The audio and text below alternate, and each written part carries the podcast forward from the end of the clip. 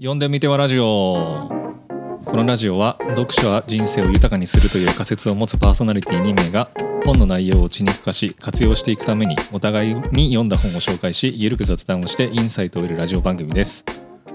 パーソナリティを務めるのは株式会社ライトデザイン代表の小川隆之と私株式会社スマート HR 代表の芹沢正人です。よろしくお願いします。よろしくお願いします。はい。これ急に私って言ってたねあさっき決めましたね。一人称僕って。これは初回ですからまあちょっと緩めにやっていこうというところで、その緊張感をほぐすべく一回。あまあシラフでやってもあれだしちょっと飲みながらやるみたいな感じでいきますか。一はい。じゃあやっていきましょう。乾はいまあ我々誰かみたいなところから話した方がいいんですかね。簡単に言うと中高の同級生という関係でたまたまお互い会社の代表を今やっているところですかね。そうですね。で、まあ、結構昔からよく話してるじゃないですか、そうですね、まあ、学校とかでも。まあ、はい。卒業した後も大学とかでもよくね飲んだりいまだに付き合いはあるんですけど、まあ、会うと結構本の話するなって印象ありますよね そんなことない。笑笑ってしまっとる。あのーそうね、まあ、最近なんか読んだとかの見たとかね、うん。そういうことはよく話してるね。中学時代から本よく読んでたよね。うん読んでた気がするね。なんかしょっちゅうサブカル系の本を紹介された印象があるわ。当時はねそういうの読んでた気がする、あれ読んでみとか。いまだにめっちゃ覚えてるのが、うん。なんか中2かそんぐらいの時に、はい。なんか「アセンション」みたいな本をあーなんかすごい感銘を受けたからこれ読めみたいな感じで本ごと渡されてで僕も読むじゃないですか。うん。マジアセンション来るよねみたいな会話ずっと二人で学校で言ってたのすごい覚えてるわ。言ってたなあれなんだっけ？2000何年かに地球が滅ぶ的な。そうそうそう。結構なんか世紀末系の話題のほんとちょっと。あ違う。地球が滅ぶじゃないわ。人類が人類がなんか一段階進化するみたいな。進化して、まあ、今までこうなんか人間としてやっていた形とは違う形で存在するんじゃないかみたいななんかすごい仮説を唱えている本。そうだ。詳細全然覚えてないですけど。全然覚えてない。でなんか本当にこれ人類アセンション迎えるようなみたいな話をなんかしばらくずっと学校でしていたのを覚えていて。まあ当時からやっぱりそういうなんか本好きだったよねしょうもない本ですね今見 いそういうのが一つ一つが人生の糧になってんじゃないかなっていう説はある。ありますね。うん。比較的本をよく読む2人なんじゃないかということでなんかちょっと前に飲みながら話してる時になんかこういうのをもっとなんかパブリックな場で紹介していくようなコンテンツを作ったらいいんじゃないかみたいな話になったんですよね。はい。なんでまあちょっと一発パイロット版として、えーポッドキャスト番組を撮ってみて、まあ、どんな仕上がりになるのかっていうのを試してみようという趣旨で始まっている企画でございます。一発ちょっとやってみましょうかやってみよう。本当にね分かんないどんな仕上がりになるのか。分かんないしやっぱりこの自分の声が直接他人の声的に聞こえてくるのはすごく違和感があるねそれは慣れてください。なんかこうずーっとなんかもうぼんやりするわなんかこうわかる。分かんない。じゃあやっていきましょう、はい、じゃあ先に本をあこれ一人一冊ずつお互いに紹介するっていうような流れでやっていこうかなという感じで。先にじゃあ小川さんから。はい。じゃあ早速本の紹介お願いします。はい。まあ、僕はこのデザインという仕事をしているわけですよ。このライトデザインという会社で。そうね。やっぱりねこう最近そのデザインをするということとかあるいはこうデザインを僕の場合こうクライアントがいるタイプのデザイナーなんで、はいはい。デザインを誰かに説明する説得するみたいな。なんかそういうこう、まあ、プロセスが絶対的に発生するしうん。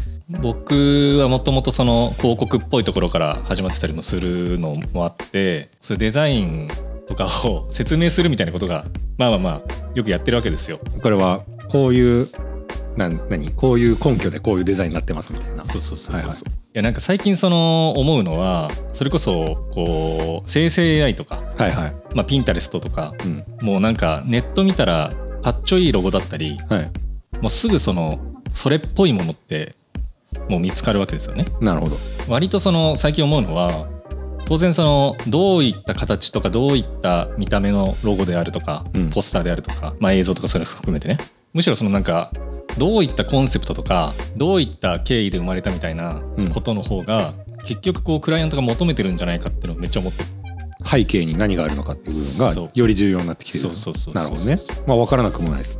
こっちとしては形とかっていうものがすごくシンプルなんだけれども、うん。シンプルなものとしてある種手数みたいなものでいうとスパッとこう作ったみたいなものうん。だったとしてもそこに対してこうめちゃくちゃこう考えてこうこうこういうふうな理由でそのために御社のために御社の中ですごくいいものとして機能していくんだみたいな、うん。えーことを言うわけなんだけど、うん。まあ、そこ大事だと 笑うとこじゃない。言っていて。め、ちゃいいこと言ってる。はい、言ってしまえばコンセプトなんだけどうん。なんかこうそこにはナラティブみたいなものがあるんじゃないかと。物語。物語。はいはい。思っていてですねで今日紹介したい本みたいな。結構前置き長かったですね。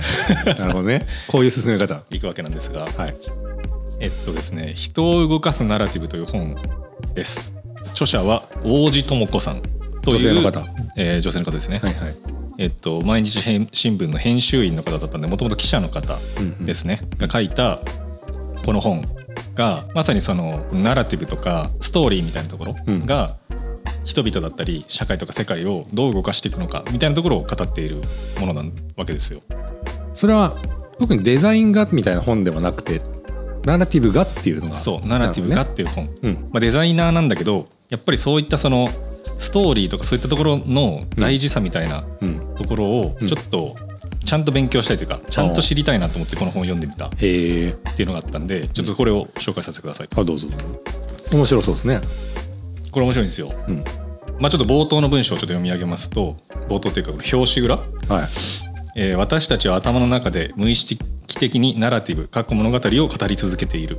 学校や職場に向かう道すがら今日はどんな一日にしようとか家路に着く電車や車の中で明日はどんな一日になるだろうと思い浮かべながらいつの間にかストーリーを作っている。ハッピーな物語になる時もあれば自己嫌悪の物語に終始する時もある。頭の中に浮かぶナラティブは私たちの感情をかきたて個人をそして社会を突き動かすっていうような話があるんですね。ほう。深いがあってそもそもこうナラティブって何ぞやみたいな。うん。わかりますか？なんかこうストーリーとか物語とかうん。似たようなニュアンス、まあなんかパッと思い浮かぶのはやっぱそういうねストーリーとか物語みたいなのがシノニムなのかなって感じはしますけど。そう。このナラティブという言葉うん。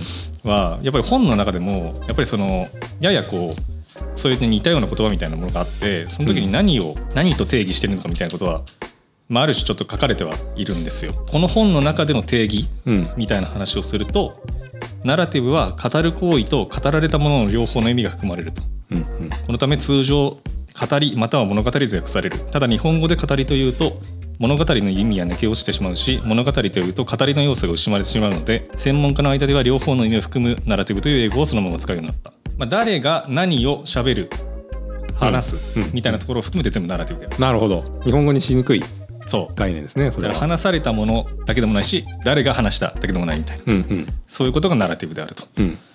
やっぱりその時にあのいろんなところでこう例もいくつか出されていて、うん。例えばこの人が記者なんで起きた事件とかなんかそういうところからこう話が膨らむ傾向にあって、まあ、なんか事件みたいな話があってですね、うん。まあ、その結構日本で起きた割と大きめな事件の話だったりとか例えばトランプ大統領がアメリカの。アメリカの、まあ、かつてかつての大統領がうん。なぜ当選してなぜ支持されたかと。うん。やっぱり結構むちゃくちゃなこと言ってたじゃないですか。選挙の時にもなんかメキシコに壁を作るぞみたいな、うん。国境のところにね。うん。っていうところをやってたし、まあ、ある種こう白人至上主義というか、うん。みたいなところだったけれどもなぜ支持されたかみたいなところとかも、なんかその記者目線でナラティブという切り口から全部語られる。へえそれ面白いね。そう、うん。そういう番組なん番組。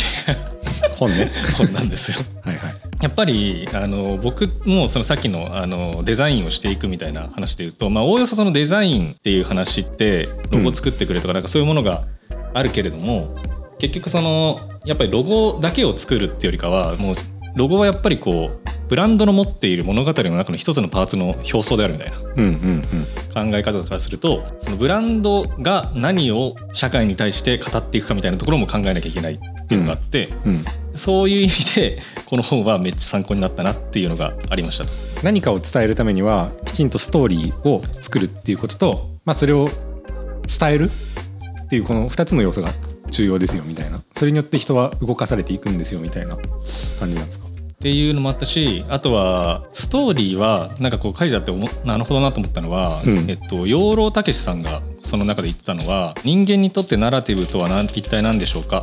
という話に対してナラティブというのは我々の脳が持っているほとんど唯一の形式なんじゃないかと思うと言っていましたと。うん。ですごい例え話があって映画で例えるんですよね。うんまあ、映画はコマ送りであると。で実際には全部止まっているのにコマ送りにすることで動いているように見せると。うんでナラティブというのはそういったいろんな出来事みたいなことのを勝手にこうみんながつないでいってそこに対して物語が発生しているように見せる。とかそういうふうに解釈させてしまうとかで受け手の人がするみたいなこともナラティブである要は点と点をつなげていくみたいなでしかも勝手にしてしまうここで語られてたのはその点と点を勝手に保管していくうんっていうことを人間がよくしていくので、うん。えっと、だから例えばまあそれこそなんだろうね。ヤンキーがさ。ヤンキー。すごい例出てきたんじゃない？捨て猫に餌やってたみたいな。あーなんかちょっとね背景がありそうですね。そのそれだけでも。でかつこう植物に水をやってる人がいた。同じ人だとする、うん。でその人はその行為をしてるだけだけど優しい人なんだろうなって思うじゃん。まあ直感的には。でもそれって点と点が勝手につながっていてさうん。なんか勝手にこう解釈しているみたいななるほど。話に近い。はいはい。でそこでこう語られてたのは Q アノンみたいな話？うん。わかる？わかる。もうそれであると。陰謀論もあーまあでもそうだよね。無理くり無理くりっつったらあれかもしれないですけどなんか点と点があってそれがこうなんじゃない？実はみたいな。そうそうそう。はあなるほどね。でさっきのトランプの話に戻るとうん。トランプがなぜそれができたかっていうとなんかトランプは結局そのトランプが、えっと、を最も支持したのは、えっと、白人の弱者男性層だった。ああまあ有名な話ですよね。インセルっていう呼ばれてる人たち、であの人たちはそういった陰謀論みたいなものだったりとか、うん。点と点をつないで勝手に解釈してしまうみたいなこと。うんを、えっと、してしまう傾向にあるらしい。へえ。でそれをトランプは一個一個の点が結構そのいろいろ強調されていてはいはい。強いじゃない。うん。でそうするとこいつはあの例えばメキシコに壁を作ろうみたいなものを一個の点出して。なるほどね。その点を作りやすい話し方っていうかそのメッセージングをあえてしてあとはつなげさせるみたいな。つなげさせる。そうするえと勝手にはいはいそのインセルっぽい人たちがあの自分たちの味方だと解釈をしてしまいうん。それで票が集まったってういうーん。めっのがちゃおもろい。ね記されていて、なるほどねみたいな。でもやっぱブランディングとかって、うん。あの企業のブランディングをこう対やることがあるけれどもやっぱそういうもののなんか連続だなっていうふうに思っていて。例えばあのナイキだったりスターバックスだったり、うん。そういうこうまあ著名な企業があるわけじゃん。うん。でもそれらがさ、まあ、いろんなことをしてるじゃんナイキで言えばエアマックスを作ったとかどこどこの選手をスポンサーしてるみたいな、うん。それぞれ点だけどそれぞれがこう集まっていくとナイキはなんかイノベーティブで革新的なスポーツ選手に対してサポートしてるから、うん。すごくこう他の運動のブランドに比べてうん先進的でいけてるブランドに見えてくるじゃん。はいはい。そういうのも点と点を勝手に僕らが繋いでるんだなみたいなこと思ったりしてて。要は何かをストーリーで伝えるとかブランドを形成していくのは企業が全てストーリーを語る必要はなくてあそうそうそうそう。点を作っていけばいいんですよみたいな。繋がっていくっていう話し方もあるんじゃないかっていうようなことをこのあなるほどね。本から学んだと。あそれは面白いね。そうなんか聞いててめっちゃ思ったのは、まあ、僕も今 CEO 代表としてやらせていただいてるんですけど、まあ、CEO に就任した時に結構いろんな本読んだんですよ。CEO ってなんだろうみたいなどういうスキルが必要なんだろうみたいなうん。ところで、リーダーシップ論に関する本も何冊か読んでリーダーシップ論何冊か読むと必ず書かれてるのがやっぱリーダーとはっていうその定義においてで、まあ、大体共通して言われてるのがストーリーテラーであるとリーダーっていうのは。ビジョンを掲げ、まあ、そのビジョンに対してうちの会社はこうやって向かっていくんだっていう、えー従業員が聞いてワクワクするような、まあ、従業員だけじゃないですね。ステークホルダーがそれを聞いてワクワクするようなストーリーを作り上げて伝えていくストーリーテラーとしての役割がやっぱリーダーシップリーダーですと。はい。はいいうふうに定義されていて、まあ、代表っていうのはそういうことをやっていかないといけないとうん。いうふうに書かれていることが本当に多くて、まあ、僕も結構それ意識するようにしてるんですよね、それ以来。こう、まあ、戦略とかそういうのを立て立てる時はまあ難しく考えてもいいけど、まあ、それをみんなに伝える時はやっぱりストーリーとしてそもそも伝わりやすいかどうかみたいなところを考えるんで、まあ、それはなんかもしくはもしかしたらナラティブなのかなっていう気もするし、まあ、さっき言った点と点だけを提供してそれを聞いた人たちにつなげてもらうみたいな手法もなんか経営としても取り入れられるのかなっていうのはちょっと、まあ思いましたね。という人を動かすナラティブという話でしたね。まあやっぱなんかそれ以外にもいろいろ書いてあって例えばこれ僕最近こう子供生まれたわけですよ。そうねで今1歳1歳半ですね。ちょっとずつコミュニケーションが取れるようになってきてるとまあ単語を発すると単語を発するでそこで子供にまさにこれやった方がいいなと思ったのはフィクションとノンフィクションみたいな話があってうんフィクションを、えっと、幼少期からこうたくさん摂取しているとうん。そこに対してこう想像力が働くことになると。で他者への共感性とか想像力みたいなものは、フィクションをたくさん浴びた子供の方がより強化されるらしい。補完能力ってこと？そう。補完能力。補完能力がね書いてあったんですよ。これポッドキャストだから絶対わかんないんですけど本にめっちゃ風船貼ってあるのそう付箋をね付箋貼りすぎてこれ絶対インデックスとして機能してないだろうっていうぐらい風船が貼ってある。ハリー・ポッターを読んだ子供に見られる効果。ほう。ナラティブ的なアプローチを生かす力を育むにはどのような教育が必要だろうか。世界的な大ベストセラー「ハリー・ポッター」シリーズを読んだ子どもたちは人種の違いや性的指向の異なる少数派への寛容度が高かったというデータがある。という話らしいですね。それフィクションノンフィクション関係あるんかね？でもねここには子供に知的になってもらいたかったらおとぎ話を読んであげなさい。もっと知的になってほしかったらさらにもっとおとぎ話を読んであげなさい。論理はあなたに A から Z まで見せてくれるでしょう。イマジネーションはあなたをどこへでも連れてっていってくれるでしょうっていうなるほど。どっかからの引用みたいなやつに線引いたんだけど。あれかな？ノンフィクションだともうファクトを伝えるしかできないけどフィクションだと、えーもうちょっと想像力を働かせて無限の可能性があるんじゃないかと。そう。なるほどねやっぱ映画とかうん。映像っていうものって、こうフィクションあじゃファクトでしかないじゃん。うん。想像の余地がないじゃん。うん。でそうするとやっぱりあのそこに対してこうイマジネーションが働かないんで脳みそが発展しないんだって。受容していくだけになるあそれは映像がついてるとみたいな。そう。なるほど。映像っていうものはこう情報を伝えるためにうん。こう絵絵は言葉がないじゃん。うん。あるいはこう言葉は絵がないじゃん。うんだからそこに対して補完していくっていうことで想像力を働かせるっていうことがあるんだけど映像っていうものはそれぞれが結構その伝えたい情報が正確に伝わっていくから映像制作者のね。なるほどね、まあ、さっきで言うと点と点を補完するっていうその補完の部分が映像だとない。少ないのかな？う。ん。まあ少ない。映像をめちゃめちゃこう摂取してるとやっぱりそっちに引っ張られるとなるほど。だからそういう意味では今ね何？YouTube とかさ、うん。TikTok とかさうん。それでしかないじゃん。どんどん消費していく系のコンテンツですよね。そう。やっぱ俺昔から結構ラジオとか好きだったからさ、うん。今の仕事にも想像力という意味ではつながってるのかなっていうふうにはちょっと思ったりしますね。えー。僕最近落語にハマってたんですけど、はい。ある話家の人が言ってたのがやっぱ落語っていうのはもうイマジネーションの世界だと。うん。言葉だけで勝負するじゃん。はいはい。言葉とまあ身振り手振りとか多少のものはあるんですけど、でそういうのでやっぱこう聞いてる人がめちゃくちゃ想像力を働かせるんだって。今どういうシチュエーションなんだろうとか、うん。どういう人たちが登場してるんだろうとか、うん。想像力を刺激するコンテンツとしてやっぱ落語はいいみたいなことは言ってて、まあ、僕も聞いててすごいわかるんですよねそれは。俺も一時ね落語すごい好きだったね。あ本当、うん。えー、初めて聞いた。その伊集院光さんがあまあ元ね。そう、はい。落語だったから落語っぽい話し方をするから、うん。えっと、落語にちょっと聞いてた時期もあって、だかうんらそれはね聞いてたね。っていうのと俺もうずっと夜型だったからそうね。授業中めっちゃ寝てたもんね。特に深夜ラジオも1時から3時のやつがあって3時から5時のやつがあるわけ。聞いてたんだけどあの土曜とかもうそれやってると日曜かな。もうね3時1時かな。で停波するわけよ。ああラジオが。そう。うん停波するともう何も聞けないわけ。うん。てかコンテンツがなくなってなんか NHK だけがついてるみたいな状態になるの。はいはい。でそうするとその深夜やってるのがなんかねそれこそ落語とかなの。へえそうなんだ。ラジオで？多分落語の CD とかただただ流してるだけなんだけど。えー、そうなんだ。知らなかった。深夜ラジオすら停波された後の落語を聞くっていうのがブームではなかったんだけど致し方なしに聞いてる時があって コンテンツに飢えた結果 深夜に落語を聞くと。へまあ要はデザイナーだから絵を描くみたいな仕事もしてるけど、えうん。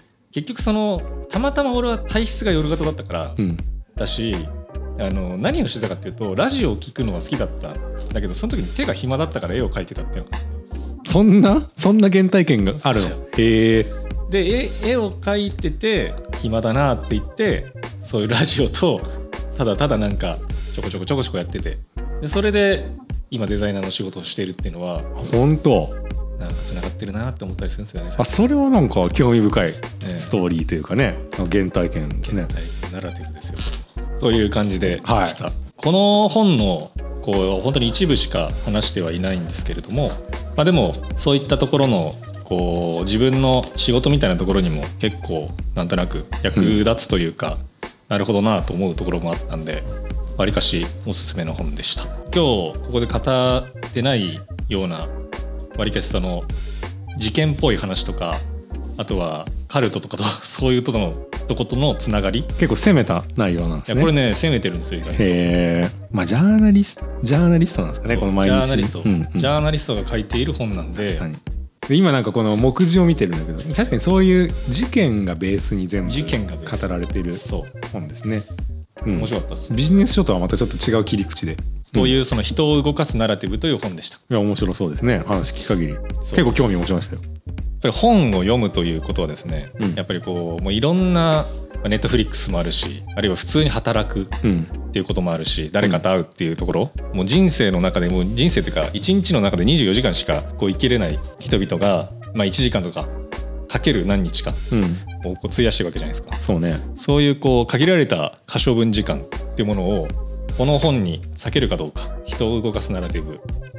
果たしてどうでしょう？僕はねこれ読みたいなと思いましたね、はい、副業柄やっぱナラティブなシーンって多いんですよ。はい。誰かの前で話すとか、はい。結構興味あるなと思いましたね。これはねおすすめです。いやちょっとウィッシュリストに入れておきます 最近の本なんですね結構。そう。今年2023年出版されている。すごく興味をかきたてられる内容でした。こう人を動かすナラティブという本を紹介させてもらいましたが、えー、芹沢さんはどんな本を紹介してくれますか今回。でこれね何度も打ち合わせで言ってますけど僕相当プレッシャー感じてるんですよね。何を紹介しようかなっていうので。これね俺もなんか今喋っててねんどう喋ろうみたいなやっぱなったしね。なる。実際。でしょ。ううん。僕はプレッシャーを感じた結果ちょっとトリッキーな本を持ってきました、はい。僕は Kindle 派なんですいません、はい。はい Kindle で。はい。私が紹介する本は「海賊たちは黄金を目指す」という本です。これは、えーキース・トムスンさんというあの外国の方が、えー書いた本ですね。表紙これです。お最近の本これも最近の本。これも最近の本です。でこれ何の本かっていうと、まあ、17世紀にあのカリブ海で活動したなんかバッカニアっていう海賊がいたんですよ、でその海賊のバッカニアのリアルな生活を描いたこれノンフィクションなんですよ。なるほどね。ノンフィクションの、まあ、冒険記なんですよね。あのまあ、イギリス人を中心にそのバッカニアっていうのが結成されていたんですけど、えーまあ、スペイン領のパナマを襲撃して、まあ、黄金を手に入れようぜっていう、まあ、壮大なかつ無謀な計画があって、まあ、その冒険の、まあ、一部始終がこうテーマになっていると。はいでこれなんでノンフィクションの冒険記が作れてるかっていうとそのバッカニアに属していたその冒険に参加していた海賊のうち7人が日記を書いてたんですって。えでその日記が残っていてそれが元ネタになっていると。うんなんで7人が書いた日記と、まあ、イギリスとかスペインのその歴史的に残っている資料を元ネタにつなぎ合わせて、ねまあ、こんな冒険だったんじゃないかっていうところがですね結構その船の生活とかあと実際あと戦いの様子みたいのがかなり詳細に描画されていているっていう、まあ、そんな本ですと。はい。なぜこの本を選んだのかと、ね。お前経営者なんだからもうちょっとビジネス書持ってくんじゃねえと思うかもしれないですけど、単純に海賊に興味ないですか。そんなことないですか。海賊っていうと何を思い浮かべますか。いや今聞いてて思ったのは海賊っていたんだっていうところだよねだって我々としてはアニメとかいろんなもので海賊ってこうテーマになってるじゃないですか。そう。フィクション上の存在でしかないと思っていた。ね。そうでしょう。でもいたわけだじゃないですか。そのモデルになっていたのが、なんで結構僕海賊に対する興味みたいなのが微妙にあったんですようん。ね、どういう人たちなのかみたいな、はいはい。でまあ結構そのアニメとか漫画とかだと割とデフォルメされていて、まあ、うん豪傑だとか、酒めっちゃ飲むとかなんかそういうまあ個性豊かな海賊が描かれてるじゃないですか、はいはい。まあ、実際どうやったんかみたいなところちょっと知りたいなって思ってたんですよね。そもそも何なの？海賊ってつ何なのみたいな。そう。まあでそれも時代によって違うらしくて、うん。まあ、このバッカニアっていう時代の後になんか有名なカリブの海賊の時代が来るみたいな感じなんですけどこのバッカニアっていうのは、えっと、そもそもはイギリスの海軍機能をちょっと補完するような機能だったらしくへて、まあ、試略船って呼ばれてるんですけど、まあ、海軍イギリスの公式な海軍だけだと、まあ、ちょっと補完しきれなかったような、まあ、要は軍力みたいなものをこういう民間というかアンオフィシャルなこう人たちの時系だそうそうそう。力を借りて、まあ、ちょっとそういう風にしていこうみたいなその保管していこうみたいな試みが、まあ、どこまでオフィシャルになったかってあんま分かんないですけどそういう名目らしいと。なので実はそのイギリスの気まぐれである時は認めてたけどある時は認めてないですみたいなね。なんかそういうのもあったりする。なんか本当に悪さばっかりしていた人というよりかはなんかちょっとそういう国との一部では認められていたんですよみたいな存在だったと。へこういうのも全然知らないじゃん。ーうんまあ、あとそもそもどういう人たちによって結成されていたのかみたいなところも結構詳細に書かれてて、まあ、もちろんなんかベースとなってるのは普通の職に就けないようななんかちょっと悪さしてしまった人だったり、なんかそういう人が多いんですけど実はなんかこうこの海賊船に乗ることのメリットでいろんな島に行けるとかいろんな国の文化に触れられるみたいなのもあってアカデミック気質な人も自分の職を投げ捨てて海賊になっていたりとか。へ外科医みたいなのもいるらしくてやっぱこう船で長く生活してるといろんな病気になったりとかあと戦いで怪我したりするじゃないですか。そういうのをこう治療するために、まあ、医者っていうのもいると、まあ、この人たちは半ばこう無理くり説得されて乗せられていたみたいな描写もあるんですけど、はいはいまあ、そういう医者みたいのも乗っていたりするという感じなんですね。でそのさ海賊っていうまあイメージみたいなところで言うと、まあ我々ね「ワンピースを見てるわけじゃない世代的にはそうですね。5人とか、まあ、俺も初期で止まってるからさまあ、僕もですよ。そんなにそう実は知らない。いう小さい船うん。みたいな話ってマジであったのかっていうのとこの本で紹介されてるのはどういう規模感の、これねいい質問ですね。うん。めちゃくちゃ人数多いですよ。何十人とか何百人っていう規模で海賊団が結成されていてへふ船とかも思わずググったんですけど結構でかい。でまあそれが何何隻かあったりとかで割とー集団行動ですへー。あそうだよね。だって5分の1がさ仮に事故った。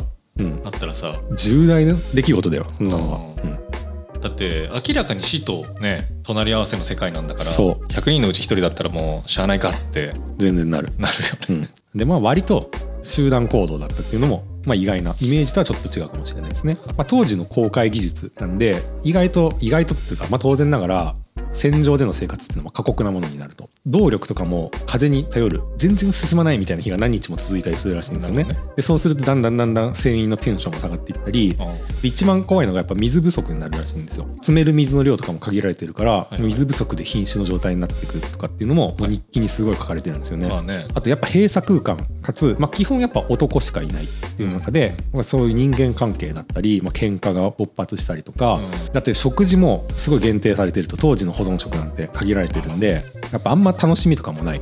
みたいな、まあ、すごい極限の閉鎖空間において、まあ、人間の感情がどうなっていくのかみたいなところも、まあ、すごい記されている。へえちなみに記した人はさうん。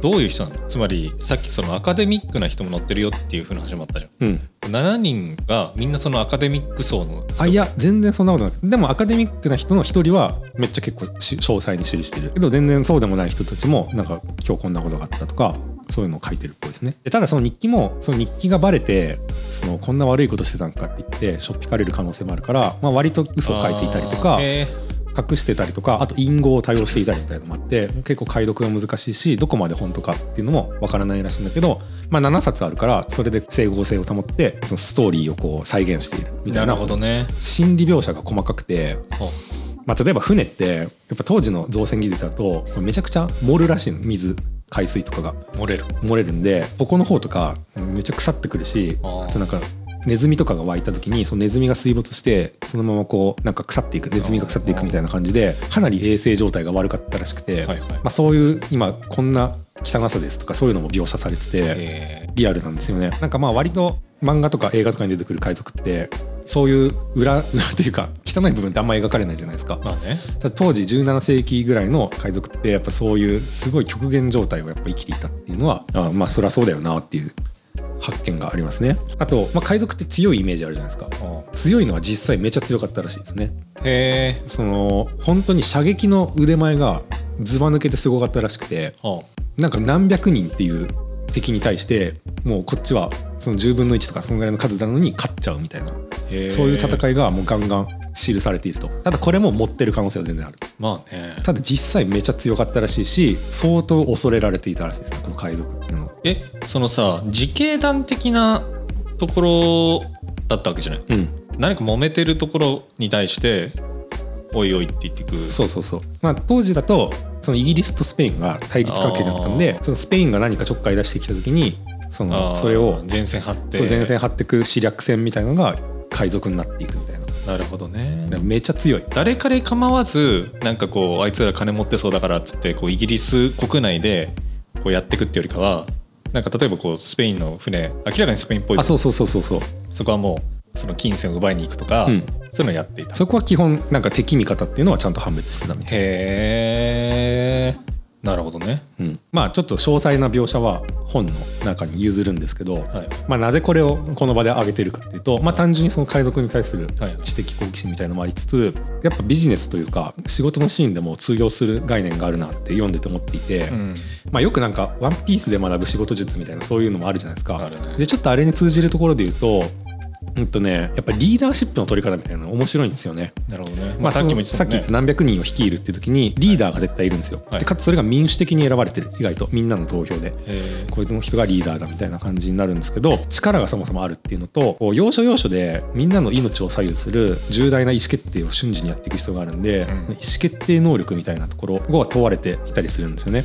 えなんでそういうとこをちゃんと評価されてこうリーダーに選任されていくと。うんうんでちょっとでもミスったりするといやお前はもう交代だっていうのでまたこう投票みたいなのが行われたりするっていうぐらいなんかこうリーダーをシビアに選んでいくっていうのをやっていて、うん。えーまあ、こういうのってやっぱり組織でもあるじゃないですか。いまだに誰がリーダーなんだっていうのが、まあ、会社全体で見たら代表がリーダーだし、まあ、プロジェクト単位で見たらプロジェクトリーダーみたいな人がいるじゃないですか、はいはいやっぱり誰がこのチーム組織を率いていくべきなのかっていうのはこう今の時代でも変わんないし、うん。まあ、どういうリーダーシップの発揮の仕方をしていくべきなのかっていうのは、まあ、もちろんシチュエーションによって違うけど、まあ、海賊ならではのリーダーシップってこんな感じだったんだろうなみたいなとこは、まあ、結構なんか面白いなと思うんですよね。海賊においてはどういう人がリーダー扱いされる？単純に強い強い。やっぱ強いし多分頭いいんだろうね。なんかここの島に上陸するのはやめようとかあの船を襲おうとか。やっぱこう情報が少ない中での意思決定能力に長けているみたいな人が選ばれがち。なるほどね。あるリーダーとかはすごい優れてたんだけど賭け事とかがすごい横行するんで、うん。賭け事強すぎて船員の反感を買って降ろされるみたいな人とかもいたりしてやっぱそういうとこはなんか人間臭いな、うん。まあ今でもぶっちゃけあるじゃないですかそのリーダーがなんかちょっと悪いことして降ろされるみたいな、まあねまあ、これはもう何百年経っても変わんない人間の差がみたいなものなんだなみたいな。まあ状況とか違うんだけど重ね合わされるところはまああるな。みたいなこれはやっぱ人間の心理っぽい感じがして面白い。でもう一つあるのはやっぱパナマを襲って大金を手に入れてイギリスに帰るっていうのが彼らのやっぱミッションっていうかやりたいことなんだけどすごいやっぱ長い冒険なわけ。何年続くような、うん。もうサンクコストがすごいことになってくるぶっちゃけ全然うまくいかないの。うん。奇襲作戦とかも全部失敗するしでもうどんどんどんどん死ぬ人も出るしもうリタイアするわって人も出てくる中で。パナマの国に国？だよね。国。に着いた時点でそれこそ食料もないし水もないしさヘトヘトな状態なわけじゃん。全然そういうシチュエーションある。で島にいる人たちはさ万全なわけ。そうそうそう。まあそりゃ強いとはいえまあまあ相当なビハインドショっていやそうなんだよ。か結構み恐怖心とかももちろんあるし、うん。なんでこんなことやってんだっけみたいな感じになる生わけ。きてて万歳になると思うけどね。そのもう島に着いてさ着いたよかったって安堵の方がさそう。思うじゃん、うん。でも彼らはやっぱ黄金を手にして人生を一発逆転するっていうすごい野望があるから。それはすごい強いマインドだね。マインドある。強い、うんまあ、やっぱこのビジョンが彼らをかきたてているなっていうのもあるしなるほどね。で実際なんかもうこれ諦めないみたいなシーンが要所要所なんだけど絶対あるでしょ。みんな話し合った結果ここまでやって手ぶらで帰れないよねみたいなさ最終意思決定になるの何回も何回も。これめちゃくちゃやっぱサンクコストだなって思ってて。ここまで来たらもったいないから続けようみたいなね。そうそうそう。あるよ。でやっぱこれは人間切っても切り離せない認知バイアスというか、はいはい。まあぶっちゃけ帰って普通に仕事したらいいじゃんみたいなそっちの方がトータルで見たら合理的じゃないみたいな判断もできたかもしれないんだけど、うん。ここまで危険を冒して生き延びてきて今更手ぶらで帰れっかみたいな人がやっぱすごい多い、まあ、もちろん途中で帰る人もいるんだけどね。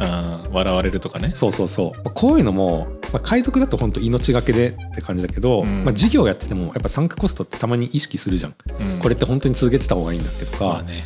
ね、そういうのも今も変わんないなって思っててここまでやったんだからやりきろうよみたいな意思決定ってついついしちゃうじゃん。うん。でもなんかそれを後から振り返ったりあと第三者視点とかで見るとなんでこんな意思決定したんだろうなと、うん。冷静に考えたらここで止めといた方が良かったじゃんはいみたい。なシーンっはい。てまあやっぱあるんだよね。はいはい。なんでまあこういう海賊のストーリーとか読んでも、まあ、人間って結局なんかサンクコストを切り離せないんだなみたいな。なるほどね。そういうなんですかね。自分に投影して考えることもできたりすると。うん。ちょっと違う視点でうん。すげえなって思った点は日記ってすごいなって思ったんだよね。いや俺もなんかそれ最初気になってさ、うん。その当時のそのなんつうの文字を書ける率うん、まあねその識字率というかなんか文字書けるなんてそ言うんだろうね。文字書ける能力。うん。でそのさっきの荒くれ者っぽい人たちが乗ってるよっていうのもあった時に、あのできたんだってのちょっと思っまあ全員が全員できるわけじゃないからこそ、うん、た記せた人が記せた人がが記したし多分記した中でも紛失してる日記とかもあると思うから。な、るほどね。うん、まあそんな全員が書いてたわけではないと思う。あこの辺はちょっと分かんない。うんうんででもさなんかこの多少脚脚色されてるとは思うんだけど、うん。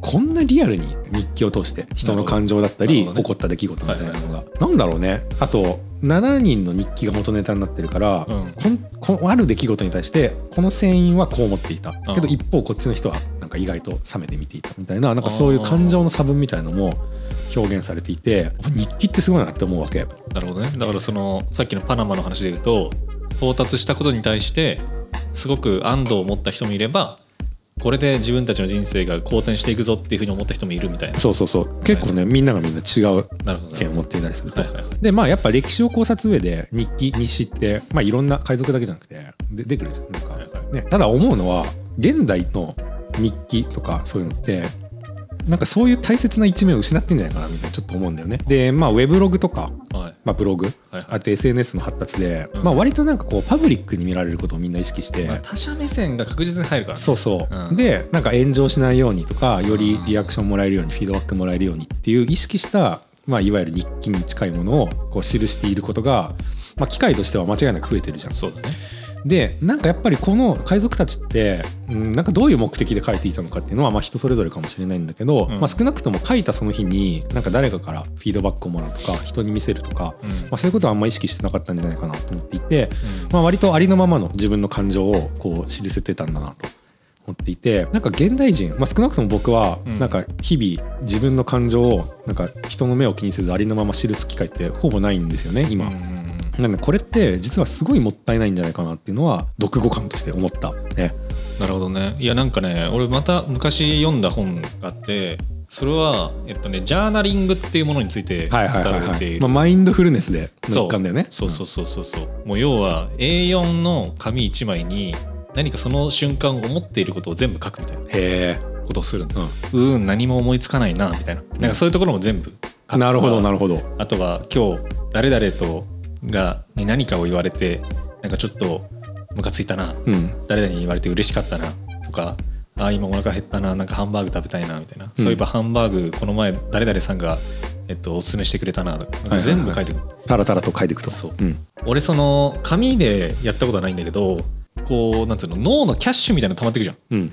時にそのジャーナリングするわけよあするんだ。するおおすごいね習慣があるんだ。でその時に、うんこう俺はこの PC を使うんだけど、うん PC にこうダーって書いていくんだけど、うん。それはねあの単純に手で書くのが俺文字下手くそだからああまあ時間もかかるしね。そう、ん読めないからこうガタガタガタってやるんだけど、はいはいそれはねすごいこう整理されるよ頭へえ今もやってんの？たまに。たまにあるへえ。で ToDo 整理と気持ちの整理みたいなことを全部やっていくと、うん。めちゃめちゃ整理されるしうん。こうそもそもそのジャーナリングっていうのは書く瞑想と言われてるんだよねうん。だからなんかその荒くれの人たちがやっぱこう毎日さ分かんないけど明日死ぬかもしれないみたいな。人たちなわけでさ、そんな時にこう気持ちをある程度平穏に訪れさせなきゃいけないし、うん。なんだけれども例えばその瞑想をするという行為は、うん結構その整った環境しかできないじゃん。うん。例えばその、ま、すごく静かであの座禅が組めるとかさ、うん。うん。それってこうあのその海の上にいる人たちからするとすごい贅沢な感じまあ難しいだろうね。うんでジャーナリングって俺もやってていいなと思うのはすごく能動的に瞑想ができるのああなるほど。そうこう没頭してかつ何か整理されていく感覚があるから、うん。なんかそこの機能をその日記っていうものが担ってたんじゃないかなっていうのはちょっと聞いて思ったね。ああなるほどね。あでもありそうだよねそういうの。ううん。ん。だからそれはちょっと思った。ああうんうんうん実体験としてちょっとわかる、なるほど。で僕もこの本読んでプライベートの日記というかまあジャーナリングうん。に近いものをなんかやってみてもいいかなっていうのは結構思いましたね。うん。うん。まあ誰に読まれる、まあ、もしかしたら未来の自分が読むかもしれないし、うん自分がなんか死んだ後とかに誰かがそれ見つけて読むかもしれないですけどやっとくといいのかなっていうかやらないことに対するもったいなさみたいのをなんか無償に感じた。ああでもそれってさ、やっぱ他者目線あるじゃん。あまあ そうかもしれない。うんあでも分かんない。多分読み返すと思うんだよねどっか人生の自分のタイミングで。いや俺ねその自分の書いたやつ読めないもん。マジ？恥ずかしい。すごい。例えば5年前とかでも 5, 5年後の自分だったらいやー読むんじゃんか読むんかなと思うよ。あの時こんな風に思ってたんだなとか。あでもそれをね読み返すとね事実こうなんかしょうもないとこでなんかうじうじしてるなと思ったりするやっぱり。いやもうするじゃん。思う、うん。